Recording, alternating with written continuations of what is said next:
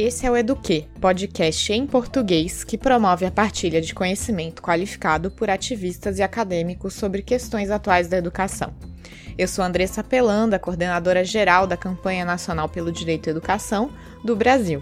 E eu sou Rui da Silva, pesquisador e presidente da direção do Centro de Estudos Africanos do Universidade do Porto. Hoje vamos falar sobre como as ações da sociedade civil são chave para encontrarmos saídas para as emergências que vivemos com a educação na pandemia.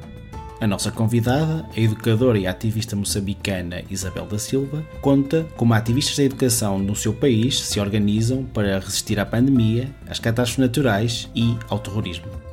Nós ainda temos problemas relacionados com a questão do, do acesso então é necessária a nossa, a nossa advocacia para que, de fato, toda criança tenha direito, tenha acesso à, à, à educação. E agora, com essa situação que está a acontecer dos desastres naturais, também com a situação da, da estabilidade política no centro do país e agora com a questão do terrorismo. Então, a questão do acesso ainda continua sendo um tema atual. Isabel da Silva é secretária executiva do Movimento Educação para Todos de Moçambique, o MEPT, e membro da RELUZ, a rede lusófona pelo direito à educação.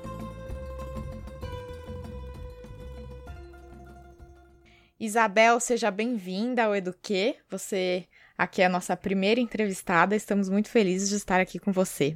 Muito obrigada, Andressa, muito obrigada, Rui, pelo convite. É um prazer estar aqui com você e eu acho que a gente pode começar a nossa conversa aqui hoje falando um pouco sobre as notícias que têm chegado em todo o mundo sobre Moçambique, que não, não têm sido muito boas, né? Então, é, qual que é a sua avaliação desse momento, é, seja nos desafios sociais, mas também é, focalizando na educação, como está a situação das escolas por aí?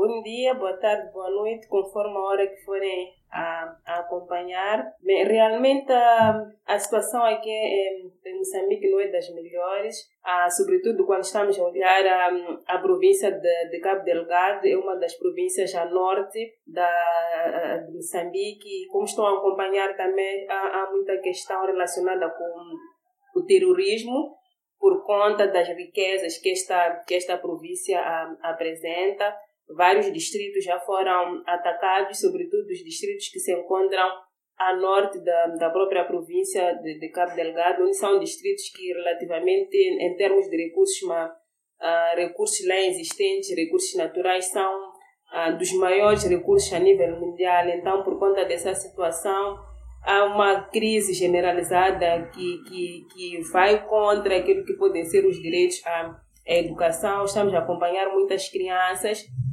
ah, que estão a sair dessas, dessas zonas afetadas por, por estas crises, ah, por, esses ataques, por esses ataques terroristas, estão a se direcionar para, uma, para outras zonas relativamente mais seguras, que são um, distritos que estão mais a, a sul do país. Então, em termos de, de educação para, para essas crianças, ah, não, não é das melhores, porque muitas saíram das suas zonas de origem, conforme eu avancei, em que tinham uma casa, tinham uma escola, tinha um professor, então estão praticamente em locais em que, se formos a falar em termos de acesso à, à educação, ainda constitui um desafio, porque também não há espaços, não há escolas suficientes para poder eh, albergar essas crianças que estão a fugir das zonas em conflito.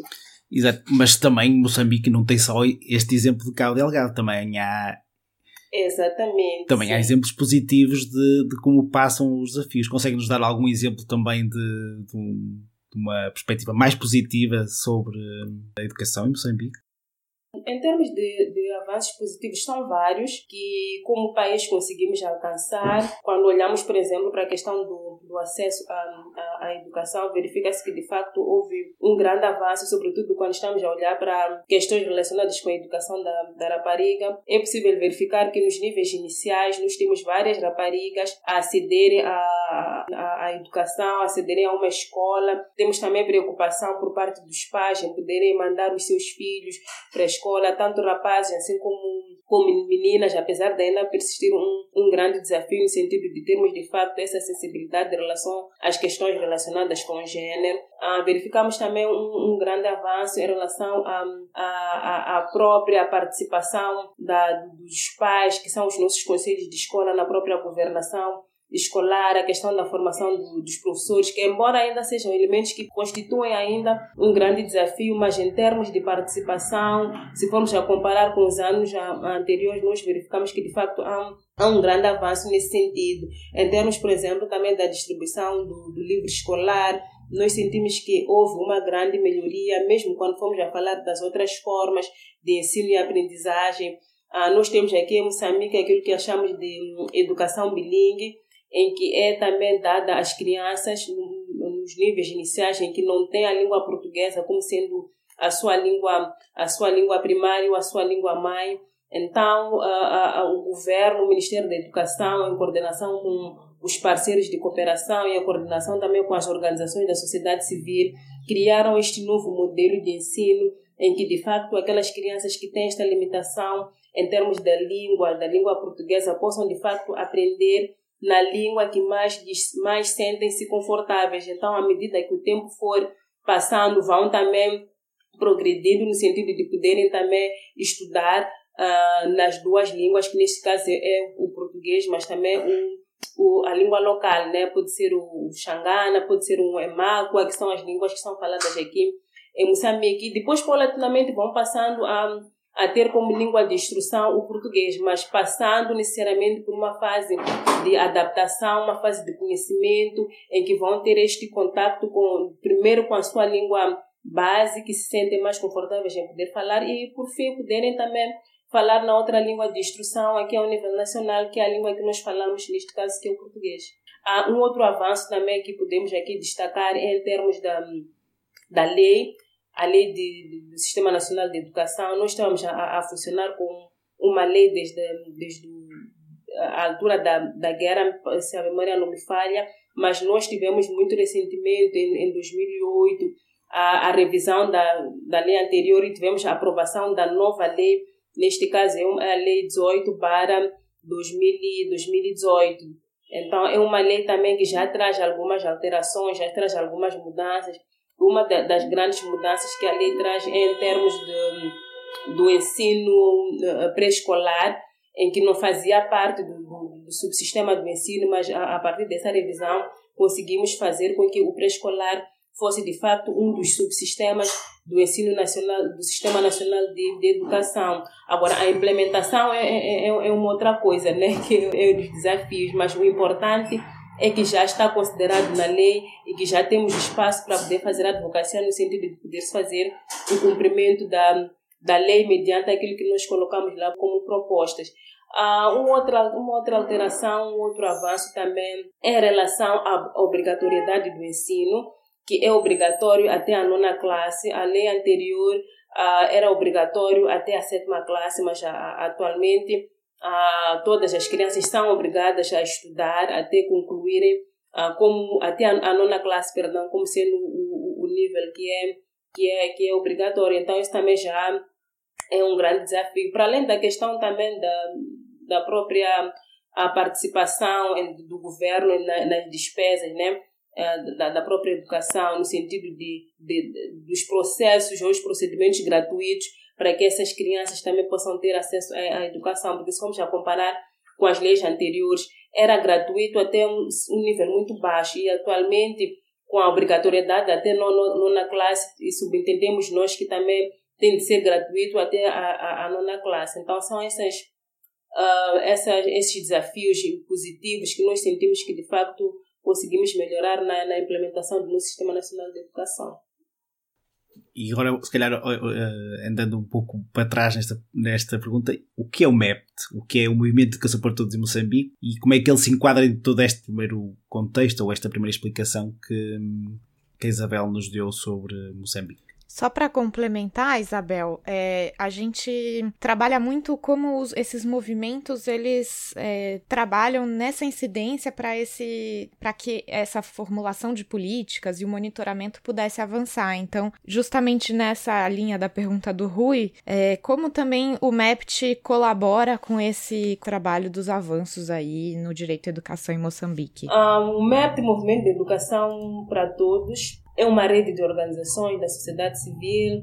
uh, que trabalham, se interessam pela área da educação e temos também alguns membros singulares né, que não estão necessariamente filiados a uma determinada organização, mas que no seu processo de como consultores individuais como pesquisadores ou como pessoas que trabalham na área da educação se interessam, então também juntam-se e juntos fazemos essa advocacia para a melhoria da qualidade da educação. Um, se calhar seria importante trazer um contexto também em termos do do surgimento do, do MEPT, Movimento de Educação para Todos. Uh, o MEPT surgiu num contexto em que se fazia a, a apreciação, se fazia a avaliação do, uh, dos resultados da, da, da, educação em Moçambique por volta de 1997, 98, por aí. Então, neste Neste momento, neste contexto em que foi feita essa avaliação, os resultados ah, que saíram desta avaliação não foram dos melhores. Então, o, governo um, e algumas organizações que atuavam na área da educação na altura participaram no encontro em Dakar, no encontro sobre educação, onde estiveram também diferentes, uh, diferentes países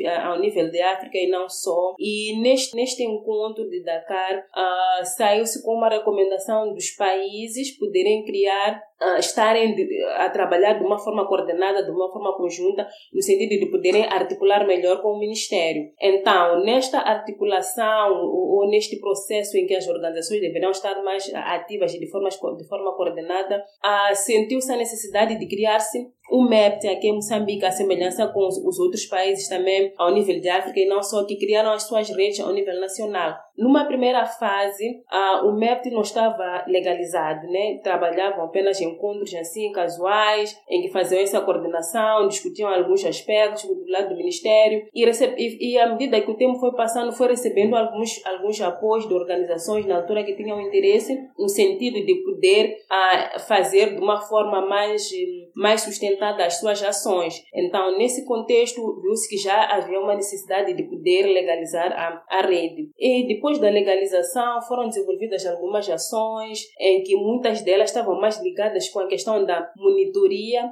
para da qualidade da educação, monitoria também dos fundos alocados da, da educação, a fazer esses estudos e pesquisa para poder, de uma forma evidenciada e de uma forma sustentada, ter-se os resultados daquilo que eram os progressos para a educação, porque neste encontro de Dakar também saíram algumas linhas de orientação em que os países também deveriam tomar como base, no sentido de poderem melhorar a, a questão do acesso, a questão da retenção e a questão da participação das crianças no, no Sistema Nacional de Educação educação. Então, o MEPT, nessa altura que surgiu, muitas organizações não tinham uma ação baseada em advocacia. Então, aí o MEPT já vem para poder completar ou complementar esta lacuna que existia em termos de, de ações de advocacia, fazendo, conforme eu estava a dizer, as pesquisas, os estudos, a fazer uma advocacia muito mais sustentada e com bases sólidas para andar. E neste momento também viu-se que havia uma necessidade de ter uma consolidação do MEPT como um todo ao nível nacional. Então foram criadas um, as,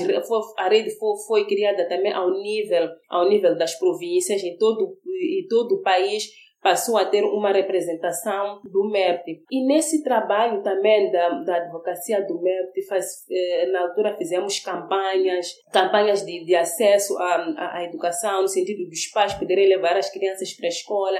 E a Semana de Ação Global de Educação para Todos foi das ações que lançou muito o, o, o MEPT como, como rede. Então, os doadores, a comunidade internacional passou a ter já um maior conhecimento sobre o que é o MEPT, sobre o tipo de ação que, que o MEPT faz. E no processo de campanhas também que o MEPT realizava na altura, uma das coisas também que potenciou mais ou, ou alavancou aquilo que é, que é o trabalho do MEPT foi através do envolvimento dos artistas. Porque como nós queríamos que a voz do MEPT na altura fosse ouvida e a nossa advocacia também chegasse de fato aos fazedores de políticas, ah, convidamos alguns jogadores de futebol na altura, convidamos também uh, alguns cantores, no sentido de, nas nossas campanhas, nos nossos roadshows que se faziam na altura, poder-se também trazer essa voz de algumas individualidades muito conhecidas aqui ao nível nacional e juntos com esses atores chaves influentes podermos melhorar a nossa base de advocacia. Então é nesse contexto mais ou menos que, que o meu surgiu e o trabalho de, de advocacia foi feito e está sendo também dado continuidade desta forma. E estes princípios uh, fundadores do MEPT que, que, que a Isabel uh, agora nos descreveu e, e, explicou, ainda se mantêm atuais ou há alguns que já foram alterando?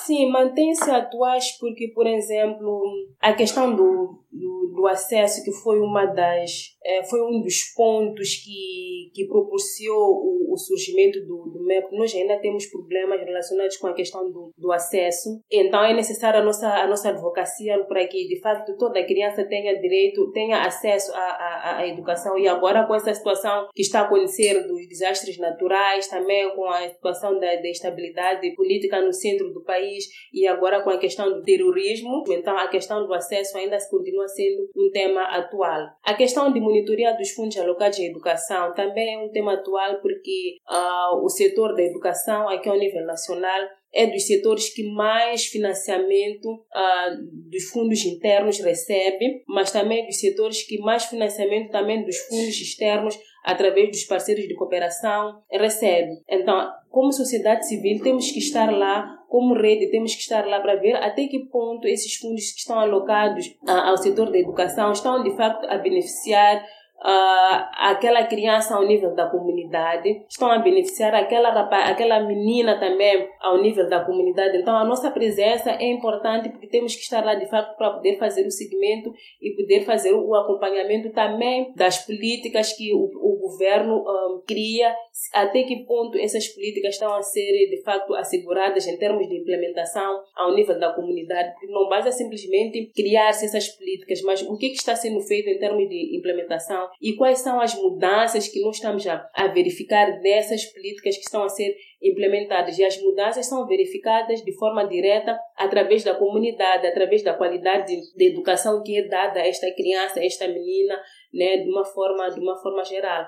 Então é importante a nossa presença também no sentido de nós também podermos dar o nosso parecer em relação ao processo de reformulação de políticas, as políticas de educação, como é que essas políticas de educação de fato são acessíveis e de fato beneficiam aquilo que deve ser um, deve ser considerado o grupo-alvo-chave, o grupo-alvo prioritário. E se formos a olhar também para a questão, por exemplo, da, da educação inclusiva, que ainda constitui também um dos grandes desafios. Então, nós temos que também trazer a nossa voz como sociedade civil para vermos que, de facto, as políticas de educação inclusiva sejam também asseguradas e sejam implementadas de uma forma efetiva.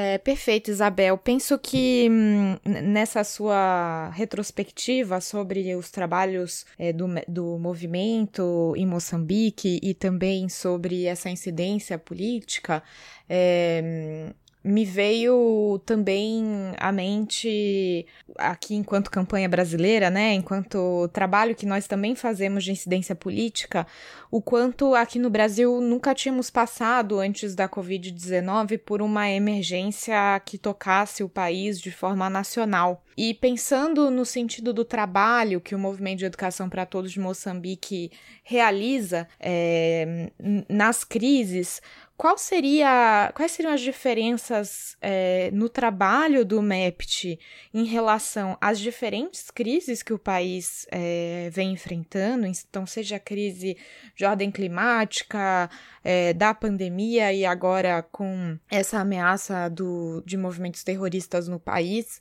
Então, quais as diferenças de respostas do movimento a essas diferentes crises e como essas diferentes crises também impactam é, de forma diversa o direito à educação e, e também quais as semelhanças entre elas, né?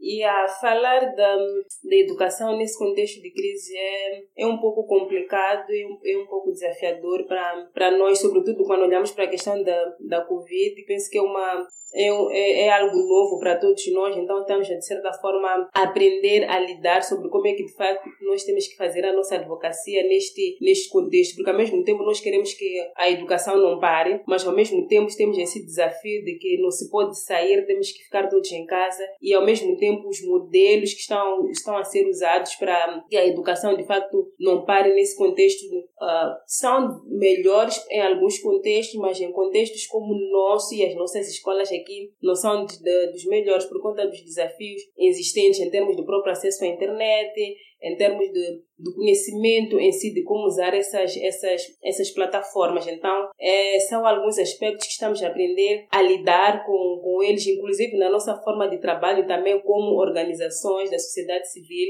de certa forma temos que passar a trabalhar a partir de casa, não estar sempre no, escritório, então constitui um desafio. Relativamente às outras, às outras crises, Moçambique, eh, como podem saber, é, é, é dos países que é sempre propenso a, a, a, a, mudanças climáticas, é sempre propenso a questões como, por exemplo, cheias, e muito recentemente também tivemos a questão dos ciclones Kenneth e, e, e Dai, que tivemos também de adotar uma nova forma de estar, uma nova forma de, de fazer a advocacia. Ah, mas quando falamos de de situações de calamidades como, como estas, a gestão uh, torna-se relativamente mais fácil, entre aspas, do que se formos a comparar, por exemplo, com a questão da Covid. Por quê? Por que, que eu digo isso? Porque em termos dos ciclones Kenneth e, e Dai e, outras, e outros problemas climáticos que nós, que nós, outra ação climática que nós tivemos, um, não implica, por exemplo, questões ligadas à saúde, em que de facto as crianças não podem sair para ir à escola porque não sabe o que pode acontecer no meio do caminho ou nesse percurso em que a criança leva de casa para a escola ou da escola para casa. Ah, quando nós falamos dessas questões ligadas com, com os ciclones, por exemplo, conforme eu estava a dizer, a gestão é mais fácil por quê? Porque não, são ações que acontecem sim, deve ser dada uma resposta sim, mas não é todo o país. Então é muito fácil trazer, dar uma resposta positiva quando se trata de contextos como estes, que quando se trata de contextos ligados à Covid. Nesses contextos, por exemplo, dessas calamidades, as outras escolas, por exemplo, ao nível do país, que não foram afetadas, afetadas perdão, não pararam com o processo de, de ensino e aprendizagem. As crianças não pararam de ir à escola. Então, as crianças continuaram a ir à escola naqueles contextos em que a situação era segura, em que não tínhamos, de facto, crises ou não tínhamos, de facto, uma situação de catástrofe, de calamidade como essa, enquanto que as outras zonas em que, de facto, sofreram com essa, com essa crise pudessem se reorganizar no sentido de, assim que as condições estivessem minimamente preparadas para as crianças poderem voltar as crianças poderem voltar. Com a situação de Cabo Delgado, por exemplo, nós temos uma região onde, de facto, está sendo afetada por esses grupos terroristas. A tendência é, dessa, é dessa, dessas pessoas que vivem nesses distritos que estão a sofrer por essas, por essas situações poderem emigrar para zonas seguras. Então, cria-se um sistema também no sentido de poder-se acolher a essas crianças para que, de facto, o processo de ensino e aprendizagem também não pare, no sentido dessas crianças poderem usufruir o seu direito à, à, educação, embora tenham desafios que possam de facto estar eh, que possam de facto estar ligados a esta situação.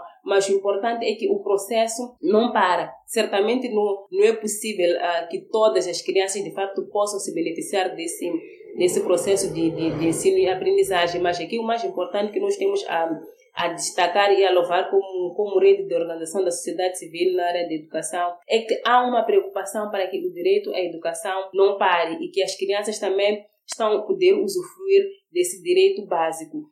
Ah, e quando a situação, se formos olhar, por exemplo, para as outras crises que nós tivemos, assim que a situação é, é resolvida, a tendência é de fato as crianças poderem regressar à, à escola. E conforme eu a fazer essa comparação que nós, quando olhamos para a questão da, da Covid, não tem como, por exemplo, na altura uh, em que uh, o, o país, por exemplo, viu que as escolas tinham que encerrar, é porque as escolas tinham que encerrar, não havia uma segurança de, dessa reabertura e nós tínhamos também de conhecer conhecer o contexto, tínhamos de facto estarmos, estarmos preparados para podermos conviver com essa doença, estarmos preparados no sentido de termos um, condições e criar estratégias de facto de um retorno seguro. Não que atualmente o retorno é, é, é seguro, mas, por exemplo, foram criadas medidas no sentido de poder-se de facto assegurar, a, a, assegurar um, um retorno seguro passa a repetição se formos, por exemplo, a comparar na altura em que a doença eclodiu aqui ao nível, ao nível do país. Então, como, como uma rede da, da sociedade civil e como organização também que participa nesse processo do, do diálogo e damos o nosso, o nosso parecer em relação ao que de facto o governo tem que fazer e como é que o governo tem de responder a, a essa crise. Nós sentimos que de facto, por exemplo, em termos de, de reabertura, um, neste momento atual, porque a situação era, era relativamente um pouco uh, mais calma, um, relativamente melhor e as pessoas já estão conscientes sobre a, a, a existência da, da doença. Então, nós sentimos que, de facto, as, havia sim condições para, numa primeira fase, poder se reabrir e ver de facto como é que as crianças estão a responder para isso, mas na, na altura em que a doença, por exemplo, eclodiu, não haviam condições e tanto é que nós fizemos uma advocacia no sentido da não reabertura, porque de facto ainda não era seguro poder se reabrir naquelas condições. Então, existe sim uma diferença em termos de, de, de gestão dessas, dessas situações, quando falamos da Covid, quando falamos da das questões relacionadas com, com o clima e quando falamos também das questões relacionadas com o terrorismo. Sim, e, e tendo em conta todo este, este contexto que falamos do, de Moçambique, do, do trabalho que o, o Movimento de Educação para Todos uh, faz, vê, vê, este, vê o, o MEP mais como um mecanismo de regulação ou de emancipação, os dois. O que é que acha, Isabel? O que é que, que, é que nos diz sobre isto? Uh, acho que é um pouco dos dois. Um pouco dos dois, porque a desregulação, um, conforme eu estava a dizer, porque nós atuamos mais também nessa componente de, de políticas da, da, da educação. Então, nós influenciamos a melhoria das políticas através do, do trabalho direto, sim, com, com o Ministério da, da Educação e agora se vimos também uma grande necessidade e uma grande melhoria na nossa abordagem quando trabalhamos também com as academias. Iniciamos muito recentemente um trabalho com a Universidade Eduardo Mondlane e a Universidade Pedagógica, que são das instituições uh, de ensino superior mais antigas aqui no país. Então, nós sentimos que quando trabalhamos também com essas, com essas instituições de ensino superior, na componente de análise de políticas, nós temos um impacto muito mais positivo na nossa intervenção. E é de regulamentação também porque, eh, porque nós também trabalhamos na, na, na componente de, de monitoria, uh, de monitoria não só das políticas públicas de ensino gerais, mas também para as questões ligadas ao financiamento uh, do setor da, da educação. Agora, a componente emancipação, percebo eu que tem a ver um pouco com aquilo que é a transformação que o, ou o impacto que o nosso trabalho está a causar para a comunidade, né, no geral, que, é, que são as pessoas que no fim vão se beneficiar do nosso trabalho.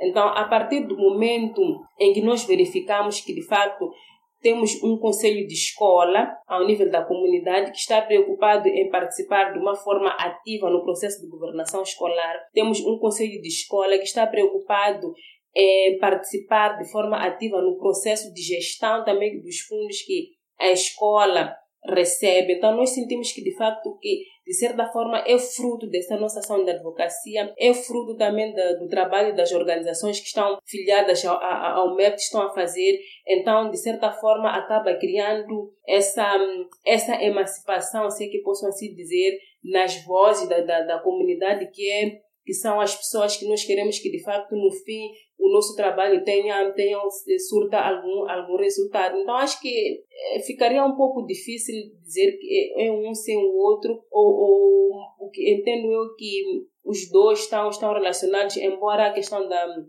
da regulamentação, no meu ponto de vista, seja muito mais ao de cima em relação à questão da, da emancipação. Se calhar, se fosse uma organização que faz uma intervenção, intervenção muito direta na, na, na, comunidade, aí sim poderíamos dizer que realmente tem a ver com a emancipação, mas os nossos membros é que têm essa intervenção mais direta. Então, uma vez que nós influenciamos mais as políticas, os nossos membros também participam no processo dessa influência de políticas, sinto que estamos mais na componente mais de regulamentação. É, Isabel, nesse sentido, inclusive, de, do que você mencionou, de trabalhar é, na emancipação, né, e diretamente com sujeitos de direito é, da educação, pensando no que você mencionou anteriormente também sobre o trabalho que eu sei também que vocês fazem em relação à igualdade de gênero na educação, né, e o trabalho com as meninas especificamente. Você poderia contar um pouquinho para a gente sobre como é esse trabalho na regulação, né, no, no advocacy é, do MEPT em relação a essas políticas é, para a igualdade de gênero na educação? Pois. Bem, conforme eu estava a dizer, nós temos um conjunto de, de organizações da sociedade civil que são, estão afiliadas ao MEPT e muitas delas têm na sua componente de trabalho essa questão questões relacionadas com a sensibilidade do gênero. E como e como secretariado também perdão não estamos alheios a essa situação tanto é que o nosso plano estratégico o nosso plano de intervenção de facto considera que a nossa abordagem tem que ser uma abordagem que de facto vai ter uma um impacto direto nas comunidades tomando em consideração as, os grupos mais uh, marginalizados neste caso que são as meninas que são as mulheres um, crianças de uma forma geral e, e, grupos também com, com deficiência. Então, no âmbito deste nosso, desse, nosso, desse nosso trabalho, nós uh, procuramos fazer uma intervenção junto do Ministério da Educação, por exemplo, para que as políticas existentes também tomem em consideração as questões de sensibilidade do gênero. Um exemplo que eu posso dar é que o Ministério da Educação, eh, no âmbito dessa nossa contribuição em termos de ações de advocacia, criou uma estratégia de gênero do setor da educação. E essa estratégia foi implementada, penso que desde 2016 até 2018, 20, perdão, no ano passado. Essa estratégia já, já terminou a sua implementação. Entretanto, com a criação ou com a elaboração do novo plano estratégico do setor da educação, nós, em coordenação com os outros parceiros, influenciamos para que, de facto, as questões do gênero não sejam um assunto específico de um determinado setor ao nível do Ministério, mas as questões do gênero, de facto, fossem transversais a todas as direções orgânicas ao nível do, do setor. Com isso, quero dizer que a forma, o Departamento ou a Direção Nacional de Formação dos Professores tem que assegurar no seu plano de implementação questões de sensibilidade do gênero. Ah, o Departamento ou a Direção Nacional de Formação dos Professores também. Ah, quando falamos de questão de formação, ah, de, de, alfabetização e educação de, de adultos, a Direção de, de, de Educação e Alfabetização de Adultos também tem que ter na sua abordagem as questões relacionadas com a acessibilidade do gênero. Porque nós sentimos que na altura, por exemplo, era uma questão que era ligada especificamente para a Direção Nacional dos Assuntos Transversais, que é uma direção que trata, por exemplo, que engloba na sua, na sua ação questões relacionadas com, com o gênero. Então, através desta nossa advocacia, conseguimos influenciar para que todo o, o toda a estratégia do setor da educação em si pudesse, de fato, considerar as questões relacionadas com, com, com a acessibilidade do gênero, de modo a que, ao nível ah, das escolas, as questões ligadas com a violência sejam tomadas muito em consideração. O processo de formação dos professores também possa ter no, uh, no, seu plano curricular questões de formação sobre como é que de facto os professores devem responder à questão da acessibilidade do gênero dentro da sala de aulas e não só, mas também no, no, no recinto escolar. E no âmbito dessa nossa intervenção também nós conseguimos influenciar a criação de um mecanismo multissetorial de prevenção, combate e resposta a questões de violência ao nível das escolas, mas um, um, um instrumento que focaliza, focaliza sobretudo a questão a, ou a violência que muitas das vezes as raparigas sofrem ao nível da escola. Conseguimos influenciar a criação desse instrumento em coordenação com, com o Unicef e uma organização membro do MEP aqui, que é o SESC, e através também do Ministério da, da Educação. Então, esse instrumento existe e esse instrumento tem lá o que é que de fato as escolas escolas, o que, que o Ministério da Educação, o que, que os outros setores uh, do país devem fazer no sentido de poder se melhorar ou responder à questão da violência ao nível, ao nível das escolas. Isto que eu acabei de dizer é, é, é um aspecto ligado à componente uh, da nossa interligação ou da nossa ação de advocacia como movimento de educação para todos, no nosso trabalho com o Ministério da Educação, para, com, perdão, com o, o o, o Ministério da, da, da Educação. A, ao nível já do, do MEP como organização, de forma a responder às questões do gênero, nós criamos uma estratégia de gênero que vai também nos dar algumas linhas de orientação sobre como é que nós, no nosso trabalho ou na nossa ligação com, com os nossos membros, temos que responder ou temos que fazer sentir de fato a questão da, da acessibilidade do gênero. E voltando também um pouco atrás para a questão da nossa articulação com, com o Ministério, nós tivemos durante muito tempo ao nível do setor um, um, um documento em que fazia a discriminação, por exemplo, das meninas grávidas, em que dizia que as meninas grávidas uh, não poderiam estudar no período do, do, diurno, perdão, elas deveriam automaticamente passar para o período uh, noturno. Então, com a nossa advocacia, nós conseguimos influenciar a revogação desse despacho porque achávamos que o despacho era uma barreira a questões relacionadas com a educação da rapariga, porque era essa, essa, essa menina, como, como dizem, que sofria mais com as questões ligadas à exclusão e a pessoa ou, ou o rapaz que engravidava nada acontecia. Então o tratamento tinha de ser dado de forma igual, não de forma desigual, mas felizmente com a nossa advocacia conseguimos de facto criar algumas campanhas e conseguimos revogar esse despacho, isso em 2019. Isabel, depois de, de estes exemplos de, de campanhas e de, de, incidência de sucesso do MEPT, que, que, conselho, para fecharmos, que conselho é que daria a outras organizações congêneres para um, o direito à educação? O conselho que eu daria, se calhar, seria uh, ouvir mais os membros, porque muitas das vezes quem realiza as atividades a nível local são os membros. Então, eles têm mais evidências daquilo que está a acontecer e nós simplesmente levamos as evidências do trabalho realizado ao nível das comunidades e vamos ao nível superior que é no Ministério, que é, que é, que é, é, é, é o setor aqui ao nível nacional que mais trabalha conosco. Então, o, que eu, o conselho que eu poderia dar, se calhar, seria esse. E, e talvez um, um último, não, não sendo não sendo um só, apareceu um, um outro agora, é apostar muito no trabalho com os jovens. Uh, nós sentimos que uma grande dinâmica, um, agora que estamos a, a trabalhar muito com organizações também da juventude. Então, envolver essas organizações, dar-lhes oportunidades de poderem fazer as coisas, penso que também traz um grande resultado. E as academias também, né? Porque também as academias têm essa componente mais de pesquisa. Então, penso que acaba também agregando valor ao trabalho que nós realizamos. É uma feliz coincidência, então significa que a campanha brasileira está indo no caminho certo, porque a gente está justamente ah, na fase de fortalecimento da nossa rede e aproximar de um trabalho maior com jovens. Então, só para dizer que a gente continua tendo muito a aprender com o trabalho de Moçambique. Obrigada, Isabel, por todas as suas contribuições.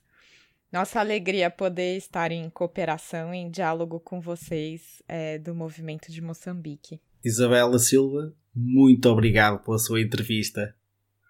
Obrigada eu e privilegiada por ser a primeira, né? Dar o pontapé de saída. É, o nosso pontapé inicial foi ótimo. É, a gente está aqui muito feliz, aprendendo bastante, né? Tentando. É uma palhinha né, do aqui no Brasil a gente fala uma palhinha que é só um pouquinho de todo esse trabalho que o MEPT faz, a Isabel faz, nossa companheira, e uma alegria poder estarmos juntos, né, em parcerias na rede lusófona e aprender tanto com esse movimento, esse país é, que tem uma história grande assim em termos de avanços no direito à educação, apesar dos nossos desafios, né? Então muito obrigada, Isabel.